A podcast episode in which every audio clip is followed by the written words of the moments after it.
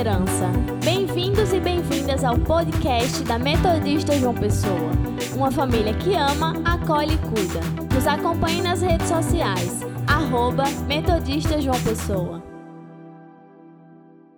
Evangelho, segundo João, no capítulo 15, a partir do primeiro versículo, nós leremos até o 8. Diz assim a Escritura Sagrada: Eu sou a videira verdadeira, e o meu pai é o agricultor. Todo ramo que estando em mim não der fruto, ele o corta, e todo o que dá fruto, limpa, para que produza mais fruto ainda. Vós já estáis limpos pela palavra que vos tenho falado.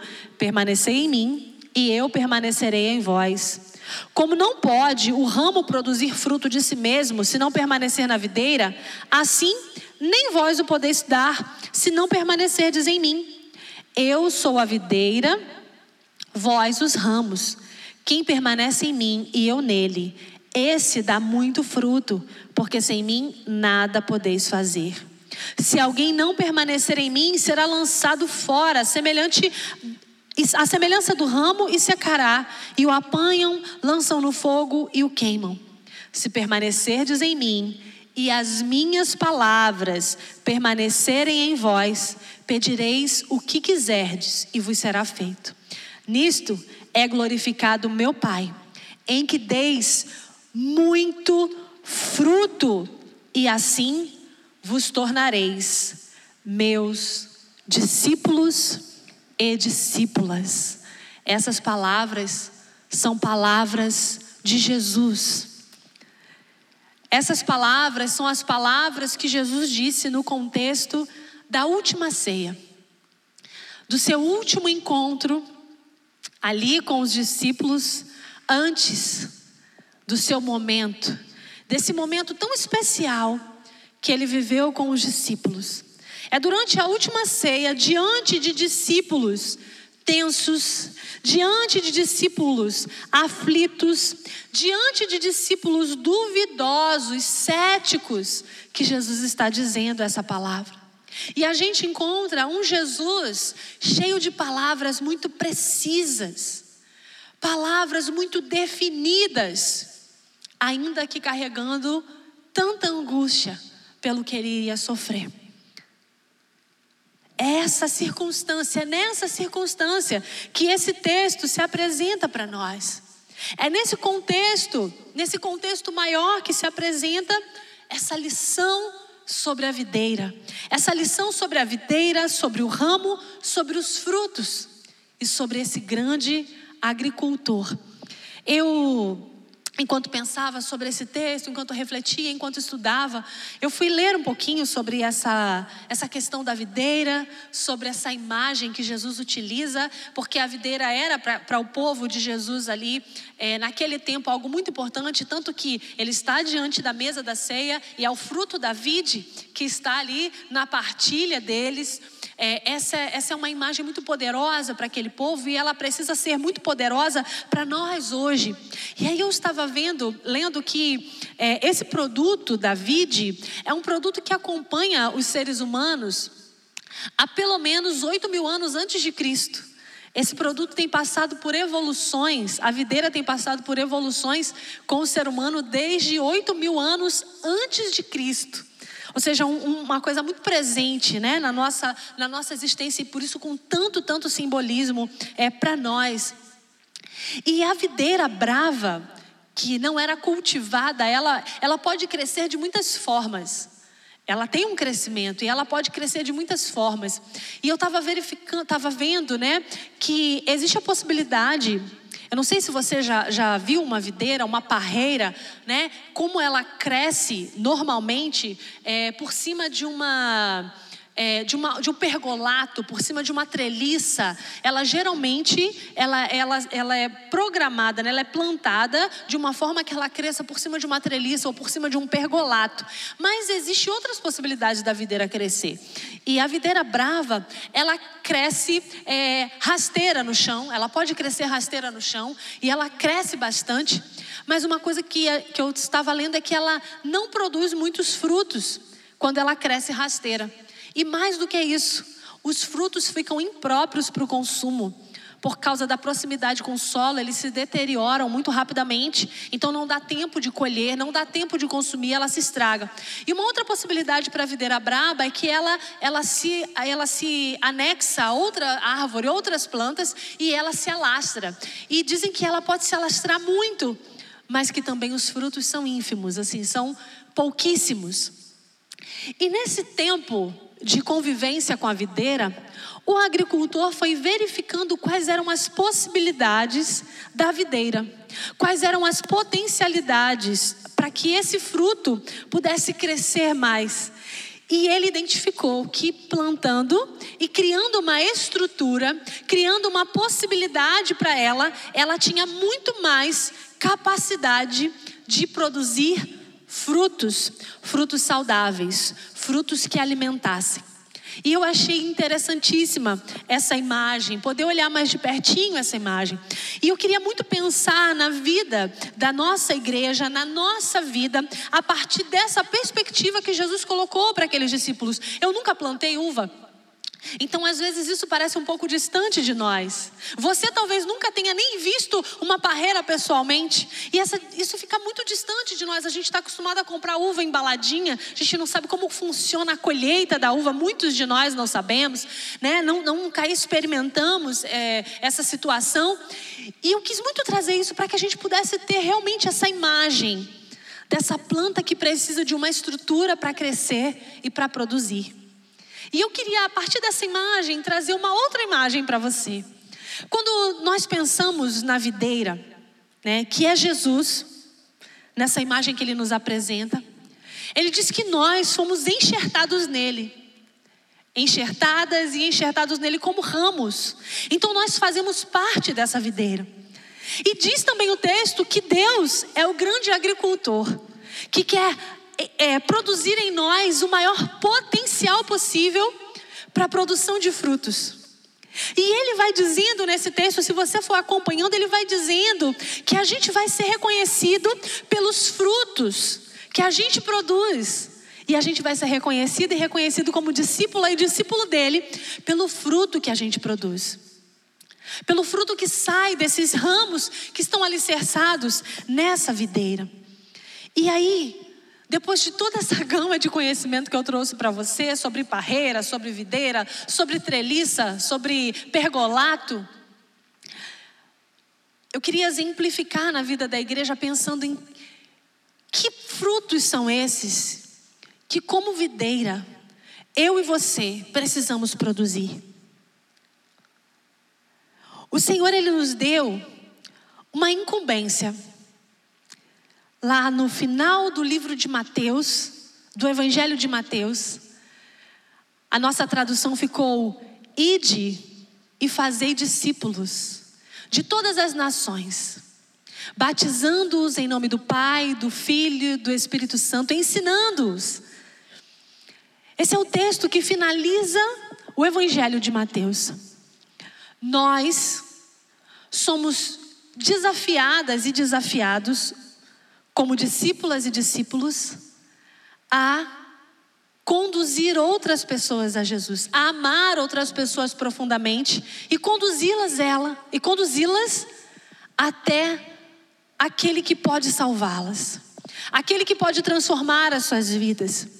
Aquele que pode trazer restauração a todas as coisas, esse nome poderoso que nós cantamos aqui, esse nome que tem o poder sobre a morte, esse nome que tem o poder sobre as trevas, esse nome que tem o poder sobre a desesperança. Nós somos convidadas e convidados a seguir a esse Jesus. E no segmento, Jesus foi ensinando aos discípulos, e esse não foi um ensino só para aqueles discípulos daquele tempo, que eles precisavam frutificar, ou seja, precisavam alcançar outras pessoas com essa mensagem que traz esperança, que traz vida, que traz renovação. E essa é a mensagem para nós. Esse é o objetivo do ramo que foi enxertado na videira: produzir frutos, amar pessoas, ao ponto de doar a sua vida para que elas conheçam a presença tão maravilhosa de Jesus Cristo. E durante esse processo, nós, a partir desse agricultor, fomos colocados para crescer numa estrutura. Numa estrutura que a gente pode pensar nela como essa, como esse pergolato ou como essa treliça, que é esse lugar que nós estamos aqui hoje e que ansiamos tanto por voltar a frequentar a igreja, a instituição, o lugar onde nós somos plantados, próximo dos quais do qual nós somos plantados para ali crescer, para ser um instrumento para o nosso crescimento e para o nosso desenvolvimento. Mas a realidade, minhas irmãs e meus irmãos, quando a gente pensa na vida da igreja, quando a gente pensa em como estamos vivendo a nossa vida com Deus, é que muito do que fazemos tem a ver com a estrutura, tem a ver com a instituição, ou tem a ver com os nossos interesses particulares e pessoais. E muitas e muitos de nós abandonamos o principal motivo de estarmos enxertadas e enxertados em Jesus, que é frutificar. Nós vemos muita negligência, por quê? Porque o coração de muitos e muitas de nós tem se esvaziado de amor. Amor pelas pessoas que estão perdidas. E essa palavra de Jesus para os discípulos, nesse momento de tanta dificuldade, Pode ter parecido para eles uma palavra um pouco sem sentido, porque eles estavam preocupados com o futuro, eles estavam preocupados com as suas necessidades, eles estavam preocupados como o reino se estabeleceria, eles estavam preocupados com tantas coisas, com tantos projetos que eles é, idealizaram nas suas cabeças, nos seus corações, que eles não conseguiam perceber o mais importante.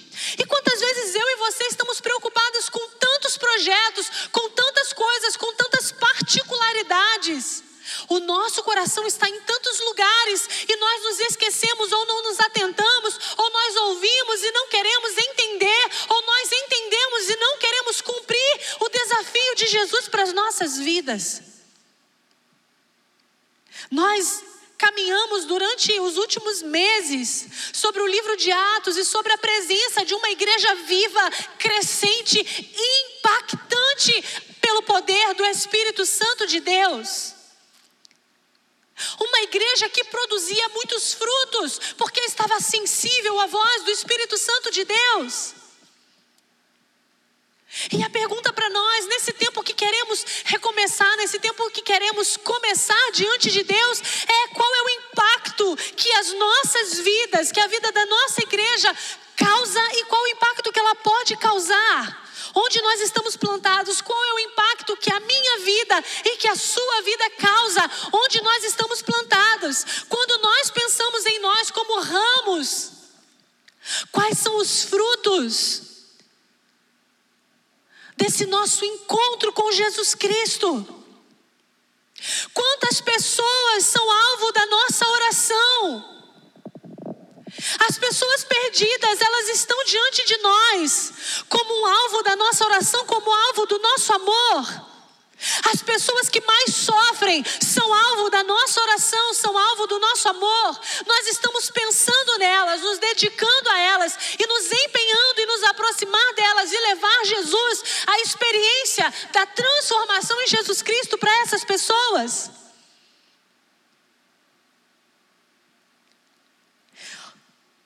A igreja nascente era reconhecida no lugar onde ela estava plantada. As pessoas simpatizavam com ela e as pessoas se aproximavam por causa da mensagem restauradora de Jesus Cristo. Por causa da mensagem transformadora de Jesus Cristo. Qual é a mensagem que a nossa cidade escuta quando nós falamos? Será que estamos falando para a nossa cidade? Será que eu estou falando para minha vizinha, para o meu vizinho? Será que as pessoas com quem eu convivo, será que a minha família pode ouvir Jesus através da minha boca, através do meu testemunho?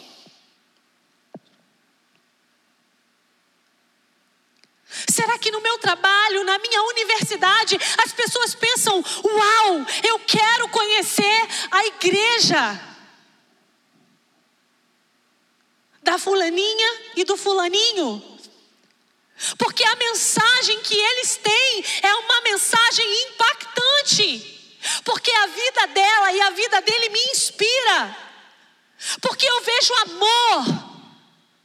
Porque eu vejo uma coisa que eu não consigo explicar, é inexplicável e contagiante isso que ela carrega, isso que ele carrega.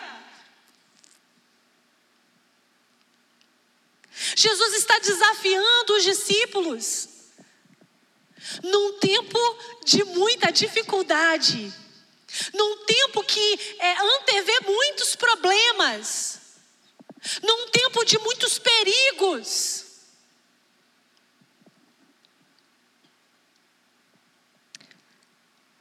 Os discípulos não conheciam o que ia acontecer. Mas eu e você conhecemos.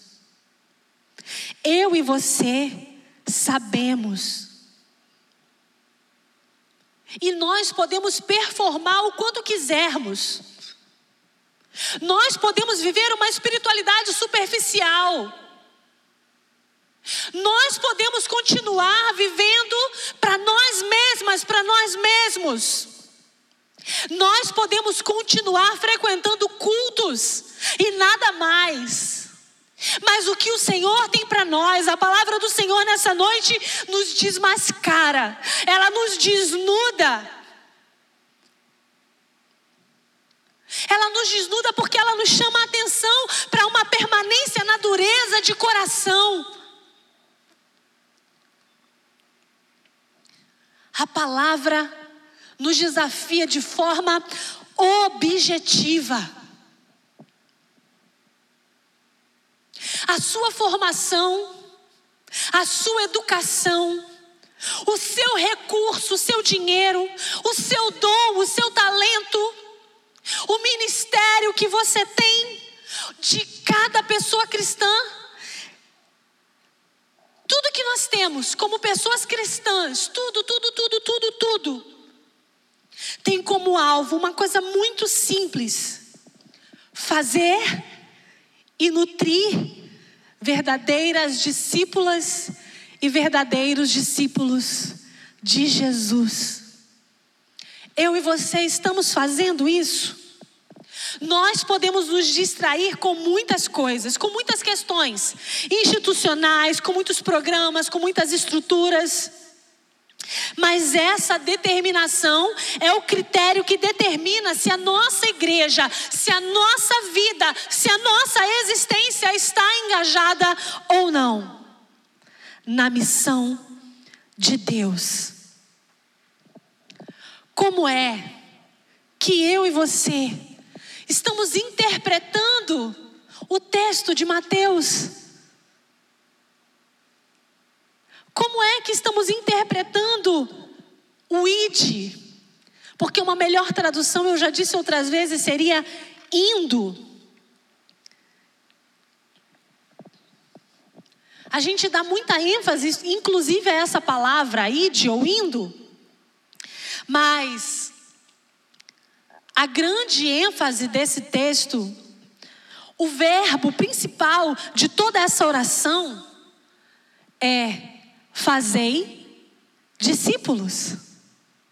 Fazei discípulos. A gente encontra três particípios subordinados nessa oração e que estão ligadas aí entre elas. A gente tem indo, batizando, ensinando. Tudo gira em torno do fazei discípulos. Ou seja, à medida que você vai, à medida que você cresce e se desenvolve na videira, à medida que você absorve da seiva de Jesus Cristo, à medida que o amor de Jesus Cristo vai impregnando a sua vida, à medida que a sua mente vai sendo transformada, renovada pelo Espírito Santo de Deus,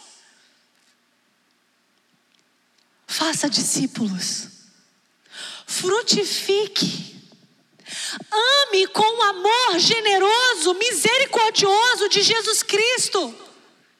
Conduza pessoas até a presença desse amor superabundante. À medida que você vai, enquanto você vive, enquanto você existe, faça discípulos. Enquanto você vai, batiza, ensina. O Senhor traz essa palavra para os discípulos naquele dia tão especial de partilha, naquele dia tão especial de grandes ensinamentos, de profundos ensinamentos, mas ele traz para nós também. Porque minha irmã e meu irmão,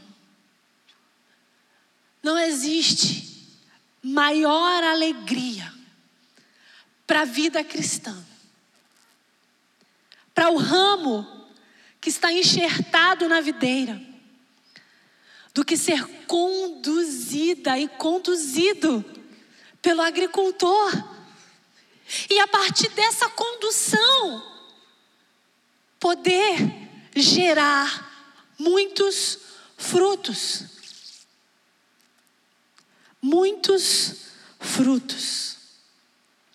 Há um propósito para essa videira. Há um propósito para estarmos enxertados nessa videira, neste lugar. A partir dessa estrutura. Eu sempre costumo dizer, quem caminha mais perto de mim cansa, né, de ouvir algumas coisas que eu falo. Eu não penso que nós, metodistas, somos melhores ou piores do que ninguém. Mas há uma mensagem que Deus nos deu.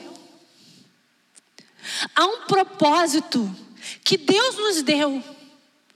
E Ele nos planta neste lugar para cumprir este propósito gerar frutos a partir desse propósito que Deus tem nos dado. O texto continua e no versículo 12 ele diz: O meu mandamento é esse que vocês se amem uns aos outros, assim como eu amei vocês. Ninguém tem maior, maior amor do que esse, de dar alguém a própria vida em favor dos seus amigos. O compromisso que Jesus nos chama para ter com Ele é um compromisso radical. Gerar frutos exige um compromisso radical. Algumas pessoas têm dificuldade com a palavra amor. E talvez porque ela está tão banalizada. Mas Jesus, ele não tem. Então eu sempre gosto de olhar a partir de Jesus.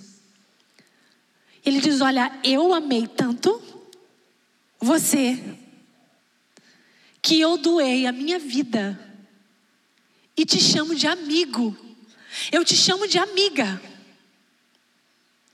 E eu quero que você assuma um compromisso de doar a sua vida e chamar gente que você nem conhece, gente que talvez você nem goste,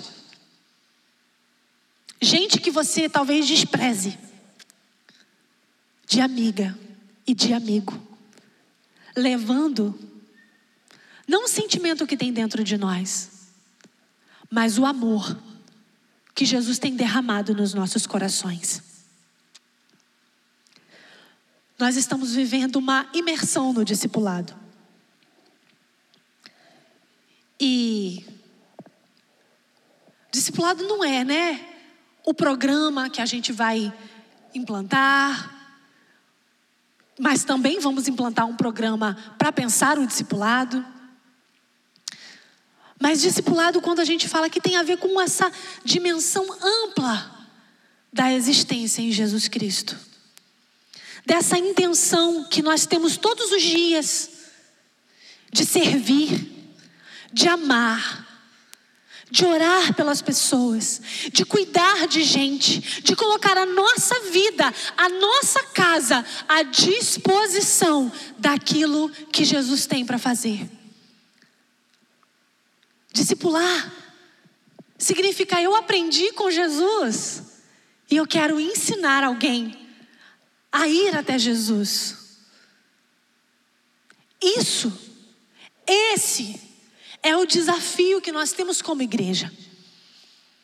Então, nessa noite, depois de nós pensarmos sobre tantas coisas, eu quero continuar desafiando a você a não endurecer o seu coração, a não sentir-se também incapacitada ou incapacitado, dizer, mas eu não sei o que fazer, eu não sei como fazer, eu não sei por onde começar. Ninguém nasce sabendo, ninguém nasce pronto. Ninguém é especial demais ou sábio demais que não precise aprender. E ninguém desconhece tanto que não possa ensinar. O que o Senhor tem nos desafiado nesse tempo é colocar os nossos corações enxertados nele, receber da seiva dele, ter um coração quebrantado diante dos ensinos que ele nos tem dado e assumir compromisso diante dos desafios que Ele nos tem feito. Ser discípula e discípulo, mas também se colocar à disposição para caminhar com alguém, para discipular alguém, para amar alguém, para pagar preço de oração por alguém. E quando eu digo alguém aqui, Obviamente que nas suas orações a sua família está incluída, seus melhores amigos, as pessoas que você tem mais intimidade, mas eu estou falando de alguém. Alguém que você vai caminhar junto. Alguém de fora. Alguém que não, não cumpra simplesmente é, o objetivo de é, satisfazer as suas emoções particulares e pessoais mas alguém que o Senhor vai te mostrar, para que você caminhe junto. Eu quero orar com você. O desafio é grande, mas aos discípulos que estavam ali diante da mesa foi feito, e a nós também, independente da circunstância, ser e fazer discípulas e discípulos de Jesus. Vamos orar nesse tempo? Deus, o nosso coração, ele, ele se alegra pela dádiva de pertencer a Ti. Nós nos constrangemos pelo amor tão grande que nos trouxe para perto, nos chamou de amigos, amigas. Esse amor que fez com que o Senhor se entregasse até as últimas consequências, para que nós tivéssemos vida plena. Senhor, nós queremos que esse amor seja o alimento das nossas vidas.